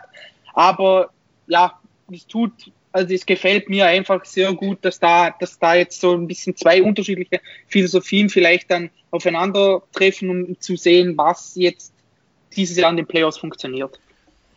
Das, das finde ich auch spannend. Auch, ja, einfach mal jetzt auch die Clippers, wenn sie dann zum Beispiel auf Denver treffen würden mit, mit Jokic, da bin ich dann schon gespannt, äh, wer sich genau, dem da, dann annimmt. Also. Genau, und da muss ich ehrlich sagen, ich, gerade im Westen finde ich, ist, ist es einfach sehr, sehr wichtig, wie die Teams am Ende von der Regular Season platziert sind. Also wer da auf wen trifft, sage ich mal, wird von den Matchups sehr unheimlich äh, entscheidend sein, denn man hat schon gesehen, die Lakers hatten bisher Probleme mit den Clippers. Dafür haben sie gegen andere Teams gut ausgesehen. Die Clippers hatten dann wiederum Probleme mit den Rockets. Also das finde ich schon sehr, sehr interessant und ich glaube, heuer ist es so wichtig wie noch nie, dass einfach die Matchups passen. Ja, vor allem muss man, es geht ja in beide Richtungen die äh, sowohl Houston wie auch die Clippers könnten natürlich schon extreme Probleme mit Jokic haben. Aber jetzt gehe ich mal in die andere Richtung. Wenn wir wirklich diese Small Ball Lineups haben, also ich nehme jetzt einfach mal, was ich skizziert hatte, mit äh, Morris, Leonard und George auf den großen Positionen oder bei Houston halt mit Tucker, Covington und House oder sogar Eric Gordon, wen soll denn Jokic dann verteidigen? Weil der muss ja auch bei allem raus. Ja, und also, man hat ja auch gesehen, Gobert hat in den letzten Jahren auch immer Probleme, wenn gegen Teams die enorme Spacing hatten, die dann aus der Zone rausgezogen haben. Also da sehe ich schon die Trade-offs einfach auf beiden Seiten. Also genau, definitiv. ja, also das ist extrem spannend auf beiden Seiten, so sehe ich es auch. Ne? Weil da, wir haben Mismatches in beide Richtungen dann, die da wirklich auf uns zukommen können. Jokic könnte Westbrook verteidigen. Ja, aber von der Schnelligkeit her, also. Oh, das wäre übel, gerade, gerade wenn bei, bei den Rockets wirklich, wenn alle klein spielen, dann hat ja. Westbrook da den größten Spaß, da zieht er ja andauernd an, an Jokic vorbei. Also eben, ich glaube, das wird unheimlich interessant und da wird nicht nur eine ganze Serie, sondern eigentlich jedes Spiel, wie dann jeder auf jeden reagiert. Also das könnte für, für Taktikfetischisten ein, ein Fest werden. Ja, vor allem auch in der Serie, was dann alles genau, ja. wird. Ja, also gerade wenn du jetzt Denver Houston einfach mal sieht, da könnte ich mir wirklich vorstellen, dass man einfach irgendwann mal sagt, hier, wir stellen Jokic auf Covington und hoffen einfach, dass der der schlechteste Schütze ist von denen. Und der zieht nicht vorbei, weil der dribbelt ungern. So, aber dass man wirklich Dinge ausprobiert und das ist ganz schwer vorherzusehen, wie wirklich das laufen wird. Ja, so. Jetzt, und ich muss sagen, ja. für, für die Knicks, kurz, gefällt mir das auch. Also, die haben meiner Meinung nach heute wirklich einen, einen, guten Tag gehabt, denn bei Leon Rose, also wenn sie jetzt da nicht für, für Masai da alles ausgeben wollten, was ich an Dolan Stelle aber gemacht hätte, also nur so ich aus, aus einen entfernten, aus meinem entfernten Blick und sonst eben den, den Pick bekommen. Also ich glaube, für, für die Knicks war das, sofern man das mal sagen kann, ein guter Tag. Das Einzige, was mich an Leon Rose, der ist ja CIA, CIA gell? Ja, genau, der hat, der ja. hat ja alle und Spieler. Die haben, ja, also grundsätzlich äh, ist er ja scheinbar sehr gut, also hat einen sehr, sehr guten Ruf, hat gute Beziehungen, das ist alles super. Was das Einzige, was mich ein bisschen stört, die äh, CIA hat ja seit Jahren so die Finger im Spiel bei in New York. Genau, also schon ja. der ganze Zeit wegen Carmelo Anthony und sowas. Ähm, also da hieß es ja auch immer ein bisschen, die regieren das Ganze mit, die haben da einen riesen Einfluss. Ja, das, das ist wie eine Lamy Clutch. Genau, da, genau, das ist halt was, was so ein bisschen äh, so ein bitterer Beigeschmack ist, weil das waren die haben in den Jahren auch einen riesen Einfluss gehabt, wo es nicht so doll gelaufen ist. Da müssen sie mir erstmal das Gegenteil beweisen. Aber wie gesagt, vom reinen Ruf her ja, ähm, da hat er natürlich könnte das auch ein guter Deal sein. Andere. Ja. ja, ich sage mal so, es ist, kann es wirklich schlechter werden, als sie bisher aufgestellt sind. Oder ich sage mal, er hat, er ist vielleicht kompetenter als das, was bisher bei den bei den äh, Knicks war. Und da James Dolan jetzt nicht irgendwie Masai holen wollte oder bei anderen gut geführten Teams jemanden holen wollte, und eben jetzt auf, es auf einmal heißt, dass, dass, dass bei anderen Teams eben bei, mit Bob Myers, mit, bei Pelinka, Arn Tellem ist ja auch bei Detroit, ich glaube bei, bei Utah oder Denver ist auch einer, der vorher Agent war, also es gibt inzwischen einige Teams und wenn man sagt, dass es da jetzt funktioniert, dann wundert es mich nicht, dass Dolan da auf den Zug aufspringt und jetzt mal sowas versucht. Also ich bin nicht unzufrieden, aber man weiß halt nicht, ob die, ob da nicht so ein bisschen dieselbe, äh, ja. genau dasselbe geköchelt wird wie in den letzten Jahren auch, weil halt jemand, der sehr, sehr enge Beziehungen scheinbar zu Dolan hat, da wieder rein ist. Und das ist halt immer was, was mir so ein bisschen Kopfzerbrechen bereitet. Aber ich hoffe, das wird nicht bestätigt. Ich finde das generell, aber das ist vielleicht eine Diskussion für einen eigenen Podcast, aber ich finde das schon spannend, dass äh, so Spieleragenten zugetraut wird, jetzt wirklich eine, eine große Verantwortung in einem NBA-Management zu übernehmen. Ich meine, da, da wird Leon Rose sicherlich auch einiges un an Unterstützung gebrauchen können. Irgendwelche Leute, die sich, die fit sind bei, bei CBA-Regularien, also jetzt nicht, dass sich Spieleragenten da nicht auskennen würden, das äh, gehört sicherlich auch zum, zum Skillset eines Agenten dazu, dort die äh, ja ganz. Aber gut, aber ganz ehrlich, ich glaube sogar, dass die Spielagenten gerade so jemand Großes, dass sie da doch relativ gut ausgerüstet sind. Also ich meine, er kommt ja von CAA, das ist glaube ich sogar die größte ähm, Player Agency, die es gibt. Die haben da tausend oder halt sehr, sehr viele Leute. Dazu kennt Leon Rose sicherlich auch, auch die ganzen guten ähm, Mitarbeiter von den anderen Franchises. Also ich glaube einfach, gerade für so einen GM-Job ist es unheimlich wichtig, dass man gut vernetzt ist, dass man so ein bisschen die anderen Teams kennt und dafür sind Agenten schon relativ gut ausgerüstet. Ich sage jetzt nicht, dass es funktioniert, aber ich, auch wenn man so sieht, was, was die früheren Agenten machen, ähm, ich glaube, sie wissen schon relativ genau, wen sie holen müssen und was sie machen müssen. Ob es nachher funktioniert, keine Ahnung. Ja, also ich wird man, wird man ja sehen, ne, wie er das drauf hat mit so Kaderzusammenstellungen.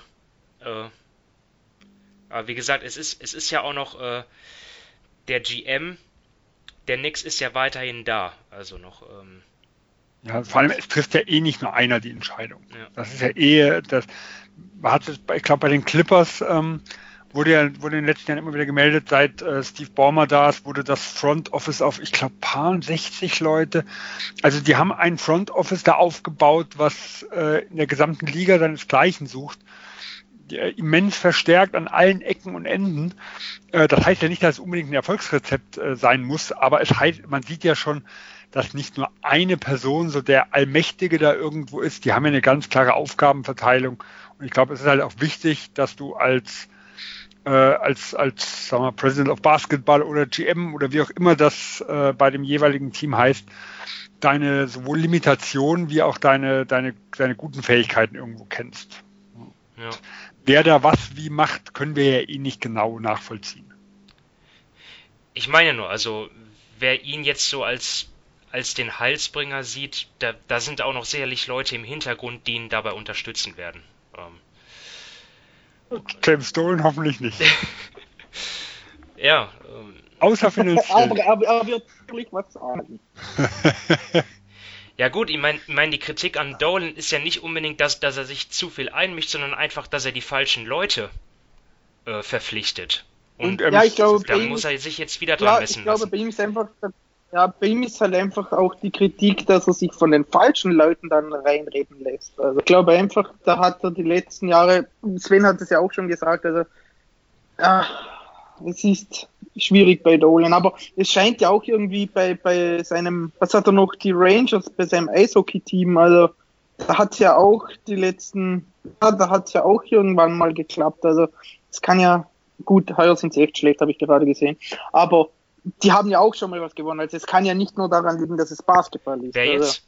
Also, ähm, nee, bei Dolan oder Dolan besitzt ja. auch noch das New York Rangers und die haben ja vor, sind ja vor ein paar Jahren auch mal wirklich gut gewesen. Ja, ja die, die, die, Rangers sind, die, Rangers sind, im Moment in einem Rebuild, aber ähm, die waren ja mal gut. Aber ich kenne Rangers-Fans, die dort eigentlich sehr zufrieden sind mit der Arbeit im Moment. Ja, also sollte man meinen, dass er dann vielleicht auch auf der Basketballseite Leute findet, die die Knicks-Fans zufriedenstellen können. Vielleicht soll er sich mal ein bisschen mehr auf Eishockey konzentrieren.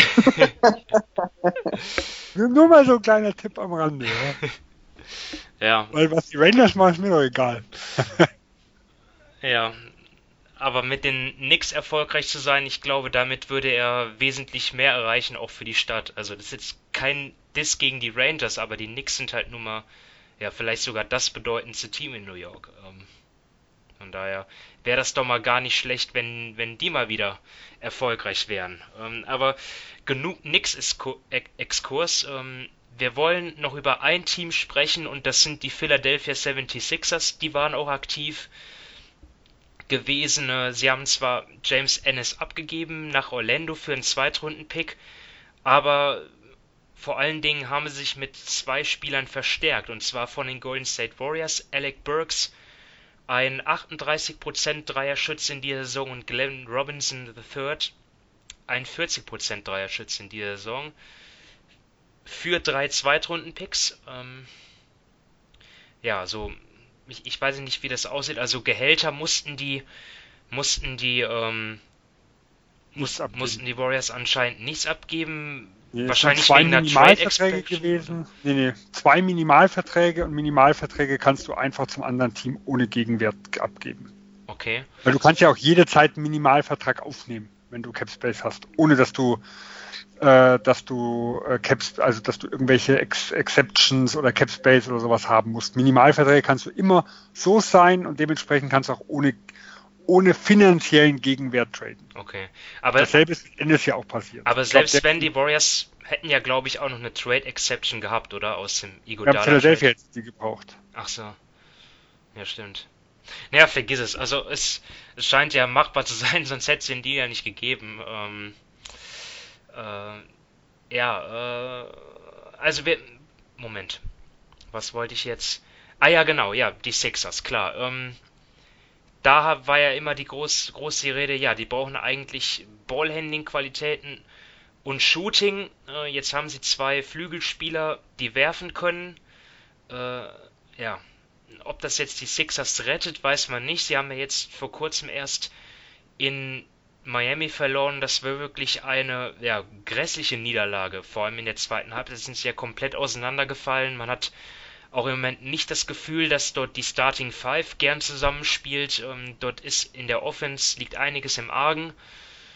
Schon genug drüber gesprochen. Ähm, ja, die zwei ja, Shooter jetzt von der Bank wird man sehen, wie viel die bewegen. Ähm, Dominik, äh, aber letztendlich ist es ja ein Versuch wert oder irgendwas mussten die Sixers ja versuchen. Ja, also ich kann da Elton Brand dafür überhaupt nicht kritisieren. Also er musste was versuchen. Die sie hatten ja auch nicht viel zu bieten, ja. leider, ne? Also nee, eh nicht. Also ich glaube, sie haben, außer sie hätten jetzt, sie hatten ja von vornherein keinen von den großen Verträgen traden wollen. Also mussten sie was an, an ja, mussten sie die kleinen Dinge machen und dafür kann man ihnen nichts vorwerfen. Also mir gefällt das jetzt eben mit Burks und, so, und Robinson einfach ein bisschen Shooting, die Zweitrunden-Picks tun nicht weh. Ich glaube, bei denen, ich glaube, bei Philadelphia, ja, wird schlussendlich auch nicht darüber entscheiden, ob jetzt Burks den Dreier trifft oder nicht, sondern wie sie das Problem einfach lösen mit Horford und Embiid und so weiter. Ob Brad Brown dazu in der Lage ist, einfach Lineups zu finden, die funktionieren. Daneben, wenn Horford und Embiid zusammenspielen mit den über 400 Minuten bisher, ja, dann ist das einfach gar nicht gut. Also da, das passt überhaupt nicht. Man hat schon, oder zumindest auf Twitter habe ich schon sehr, sehr viele Philadelphia-Fans gelesen, die Horford auf die Bank setzen wollen, die, oder zumindest wollen, dass er von der Bank kommt, die ihn eigentlich sogar schon traden wollten. Also da ist schon Unzufriedenheit vorhanden. Ich glaube auch von beiden Seiten. Und das ist für mich einfach die größere Frage, wie Brad Brown das handhabt, als ob jetzt Alec Burks da den Dreier trifft oder nicht. Aber für das, was sie hatten, für das, mit dem äh, Elton Brand arbeiten konnte, gefällt mir der Deal aus Philly Sicht. Auf jeden Fall, vor allem, weil ja die Bank an sich sehr, sehr dünn ist. Also, ob, ob ich jetzt James Ennis abgegeben hätte, da bin ich, das weiß ich jetzt nicht. Also, ich fand ihn, er hat immer mal wieder seine guten Momente gehabt, sagen wir es mal so. Letztes Jahr in den Playoffs, was glaube ich, gegen die Toronto-Serie, wo er wo er die Raptor schon das ein oder andere Mal richtig geärgert hat. Also ihn abzugeben, fand ich jetzt ein bisschen kritisch. Die zwei naja, neue. Aber, die, aber muss, ich, muss ich jetzt mal einhaken, die Sixers, die mussten ja auch äh, Kaderplätze frei machen, wenn ich das Ja, äh, aber ich weiß nicht, ob ich, ob ich Ennis abgegeben hätte. Also, oder ob ich nicht irgendeinen, also ich glaube, ich glaube, es müssen ja zwei frei machen. Also Bolden wird vielleicht, vielleicht einen von den anderen zwei Point Guards, also entweder Neto oder, oder Burke. Den haben sie schon ähm, entlassen, glaube ich. Oder werden entlassen. Ja, also, zu, also insgesamt müssen sie jetzt noch einen entlassen. Nachdem ich glaube, das wird Burke sein, was ich so gelesen ja, habe. Ja, genau. Also ich hätte dann vielleicht noch Bolden oder sowas mit raus. Also ich hätte jetzt, ich hätte jetzt nicht James Ennis abgegeben weil also als Flügel, als jemand, der auch beide Forward-Positionen spielen kann, finde ich ihn jetzt nicht ganz wertlos. Ähm, vor allem halt, äh, aber von denen jetzt, die gekommen sind, Alec Burks ist jemand, der sowohl den Schuss trifft, wie auch kreieren kann. Also das ist schon eine Fähigkeit, die die Philadelphia definitiv gesucht hat. Äh, vielleicht äh, lieber natürlich ein bisschen auf höherem Niveau. Ähm, hier ist er halt für mich so ein bisschen der Wackelkandidat, weil er hat so seine guten Phasen gehabt, wie jetzt in Golden State, aber er hat auch in Utah äh, oder so hat er auch Phasen gehabt, in denen nicht viel lief. Also gerade gerade wenn er so eine kleinere Rolle hatte. Von dem her bin ich mir jetzt nicht sicher, ob er, ob er annähernd das bringen kann in Philadelphia, was er in Golden State gezeigt hat. Also natürlich nicht von reinen Minuten und von reinen Punkten, aber natürlich umgerechnet auf eine kleinere Rolle. Da bin ich mir ein bisschen unsicher, aber die Picks, die sie abgegeben haben. Also der diesjährige von Dallas, dann ist es ein zukünftiger von Denver und Toronto. Das sind voraussichtlich äh, eher schwache Zweitrunden-Picks. Für das ist auf jeden Fall ein Versuch wert. Und das sind schon zwei vernünftige Spieler, wenn die in die Rotation mit eingebunden werden können. Ja, ich habe ja schon die, die Dreierquoten genannt von den Spielern, aber Burks natürlich aus 16 Punkte 4,7 Rebounds, 3 Assists. Glenn Robinson auch 13 Punkte, knapp 5 Rebounds und 2 Assists. Das Ding ist halt, dass hier äh, der eine knapp über und der eine knapp unter 30 Minuten pro Spiel gemacht haben. Also die Rolle werden sie natürlich jetzt in Philly nicht haben, aber das zeigt für mich auch, dass das durchaus produktive Spieler sind und die jetzt für Zweitrunden-Picks an Bord zu bringen, ist auf jeden Fall ein Versuch wert. Und dann werden wir mal schauen, wie sich das in Philly entwickelt. Da geht es natürlich auch vor allem dann um die Stars. Also Horford habt ihr eben genannt, der hat ja auch dort ein, der wurde da ja auch zitiert, wo er gesagt hat, ja, es gibt bei uns Probleme im Locker Room, aber die halten wir intern. Gut, ähm, aber allein durch die Aussage hat er es ja dann nicht mehr intern gehalten, äh, sei es drum. Ähm, also, ja, dort gibt es einiges noch zu äh, verbessern bei den Sixers, was jetzt Teamchemie angeht, was äh, Offense angeht, wenn sie wirklich in die Finals kommen wollen. Ähm, ja, damit haben wir jetzt die Deals besprochen und ja, wir sind natürlich auch mit der Zeit schon fortgeschritten. Trotzdem will ich jetzt noch eine Frage stellen an euch. Wollt ihr jetzt noch über Sachen sprechen, die nicht passiert sind? Also, wir haben erlebt, dass die Oklahoma City Thunder nichts gemacht haben, also kein Trade von Dennis Schröder, von Danilo Gallinari, von Steven Adams.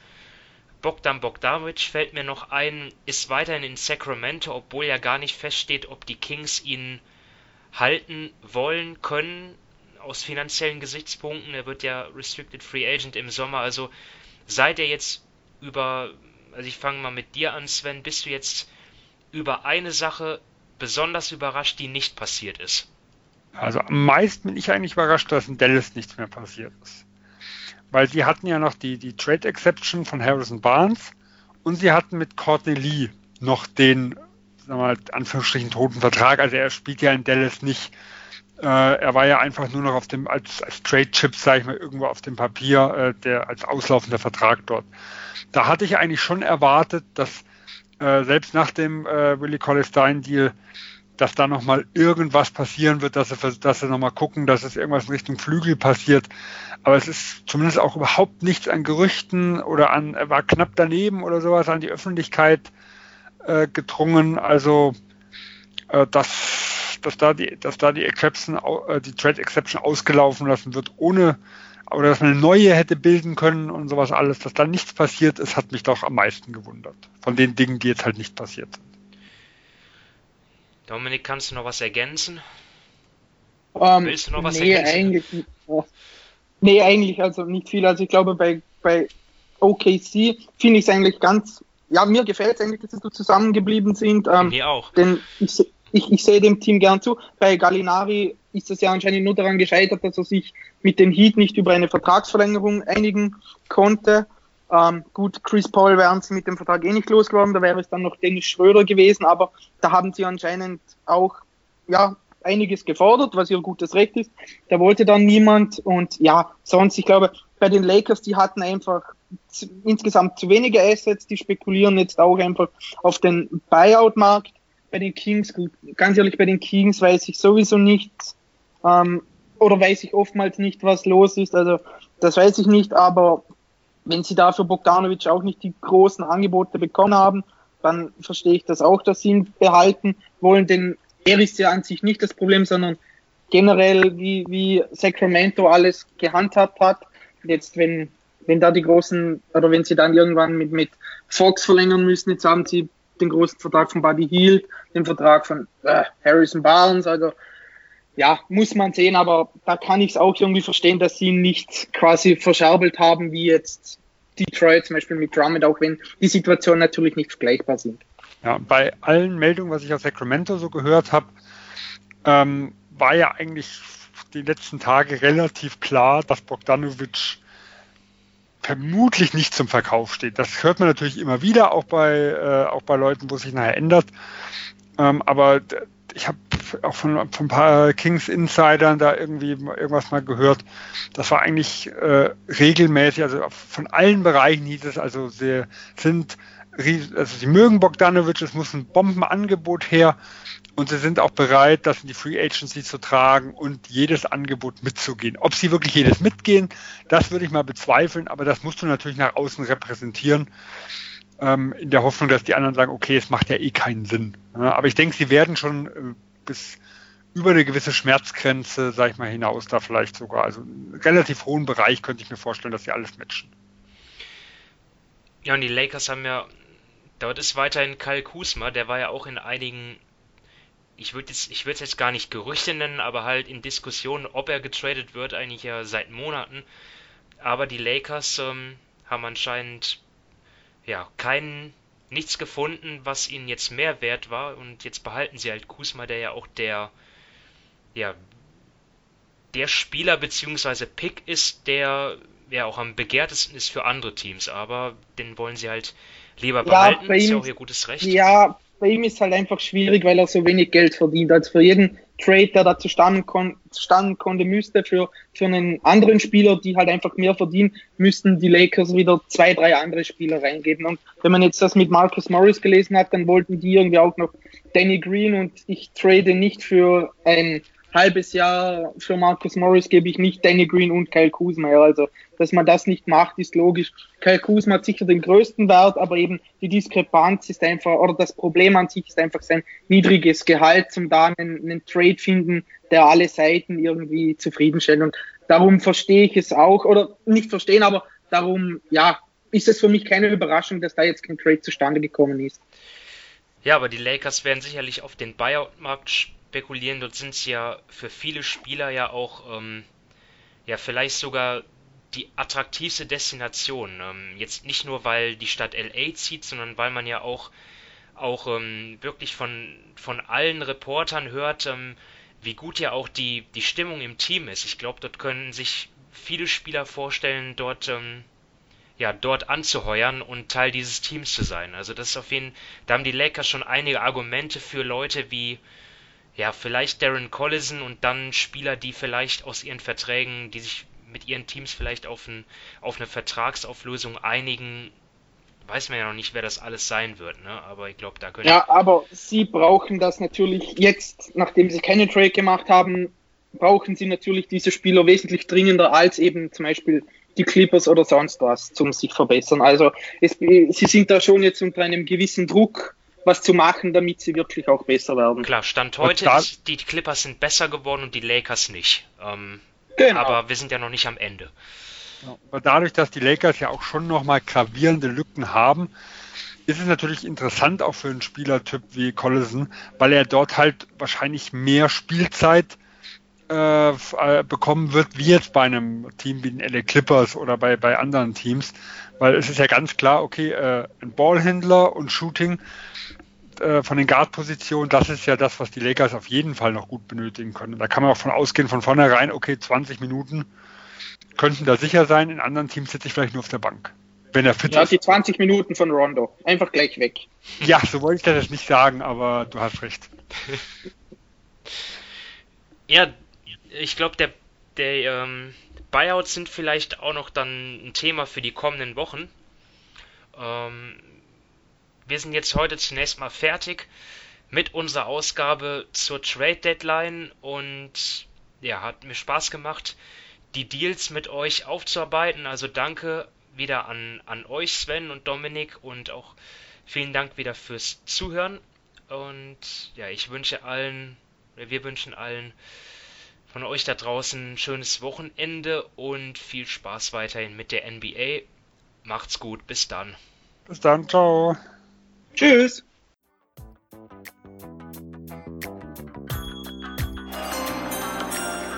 With the ninth pick in the 1998 NBA Draft. Ball ist bei Nowitzki, da muss er hin jetzt. Und verteidigen! Verteidigen jetzt! Es ist schlicht und ergreifend der einzig wahre Hallensport.